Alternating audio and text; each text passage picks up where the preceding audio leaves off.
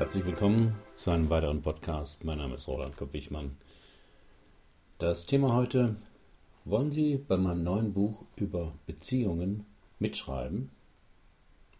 Was Sie schon immer über Partnerschaft, Fremdgehen und Ehekrisen wissen wollten. Obwohl die Scheidungszahlen seit Jahren steigen, steht der Wunsch nach einer funktionierenden Partnerschaft bei den meisten Menschen ganz oben an. Das neue Smartphone, die Gehaltserhöhung oder ein toller Urlaub können einen kurz erfreuen. Doch neben einer sinnvollen, gut bezahlten Arbeit ist es vor allem eine glückliche Beziehung, die das Leben erfüllen kann. Wer in seinen Bekannten- oder Freundeskreis schaut, erlebt jedoch, dass das Führen einer guten Beziehung über eine gewisse Zeit keine einfache Sache ist.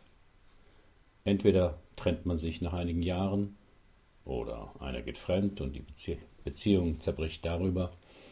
Man ist unglücklich, traut sich aber nicht zu trennen. Man lebt wie Bruder und Schwester in einer Wohngemeinschaft zusammen.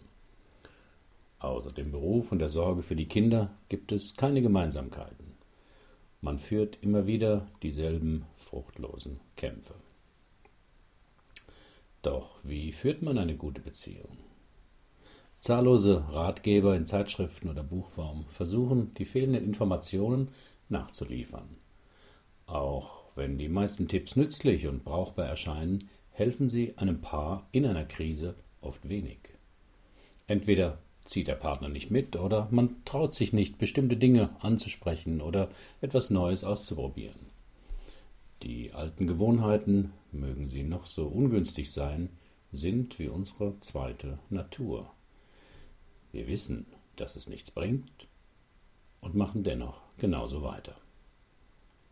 Nach meiner langjährigen Erfahrung als Ehemann und Paartherapeut hat dies vor allem mit drei Dingen zu tun. Eine Paarbeziehung wird geprägt durch die Beziehungsmuster der jeweiligen Eltern. Unbewusst versucht jeder Partner, dieses Muster zu wiederholen oder es genau anders zu machen.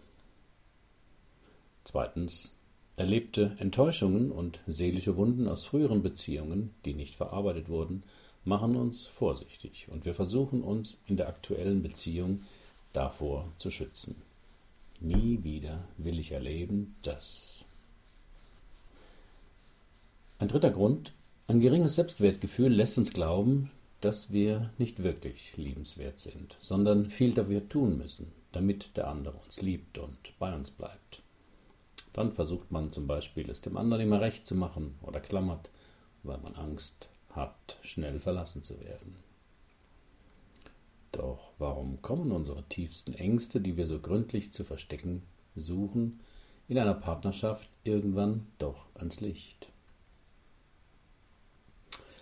Eine Beziehung ist die kleinste Selbsterfahrungsgruppe der Welt. Im Beruf können sie eine Rolle spielen, eine gut aussehende Maske aufsetzen, sich hinter bestimmten Regeln verstecken oder ihre Ängste überspielen. In einer Beziehung geht das nicht. Beim alltäglichen Beisammensein, in persönlichen Gesprächen oder beim Sex zeigen wir uns, ob wir wollen oder nicht, wie wir wirklich sind. Uns selbst mag das gar nicht so vorkommen, wir mögen in bestimmten Verhaltensweisen gar nichts Problematisches sehen, aber unser Partner, der uns von außen sieht, erlebt und spürt oft besser, was mit uns los ist. Das ist eine große Chance und eine große Bedrohung.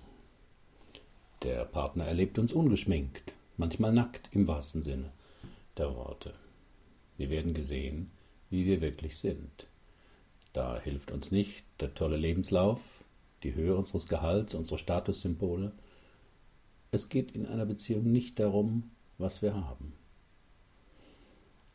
Es geht in einer Beziehung darum, wie wir sind und vor allem, wie wir in Beziehungen sind. Diese Fähigkeit ist gefragt und gefordert. Was sind Ihre stärksten Beziehungsmuster?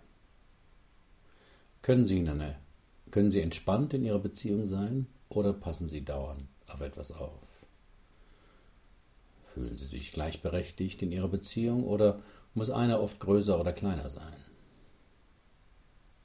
Kämpfen Sie viel mit Ihrem Partner oder können Sie auch nachgeben und sich anvertrauen? Können Sie Ihre Bedürfnisse und Wünsche einbringen oder warten Sie, dass man Ihre Gedanken liest? Können Sie sich in Ihren Partner einfühlen oder beurteilen Sie dessen Reaktionen und Gefühle nur nach Ihren Maßstäben? Mein neues Buch über Beziehungen soll die wichtigsten Themen, die zu einer guten Paar Partnerbeziehung gehören, behandeln. Wie gewohnt nicht mit schlichten Tipps, lächeln Sie Ihren Partner öfters an, sondern fundiert mit psychologischem Tiefgang und ersten Lösungsschritten. Da soll es um Themen gehen wie, was langjährige Paare anders machen, welche destruktiven Beziehungsmuster sie haben, woher ihre Muster kommen und welche Ängste sie damit regulieren, wie sie ihre Beziehungsmuster Schritt für Schritt verändern können. Doch dazu brauche ich Ihre Hilfe.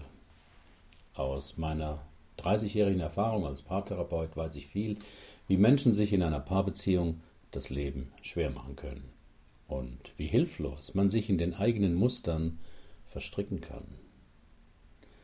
Mein neues Buch über Beziehungen soll kein allgemeiner Ratgeber werden. Mein neues Buch schreibe ich speziell für Sie, die Leserin, den Leser dieses Persönlichkeitsblogs und die Hörer dieses Persönlichkeit-Podcasts. Deshalb veröffentliche ich es auch nicht in einem etablierten Verlag, sondern es erscheint nur hier als E-Book oder E-Mail-Kurs. Damit ich es so individuell wie möglich schreiben kann, brauche ich Ihre Fragen und Themen, die Sie besonders interessieren.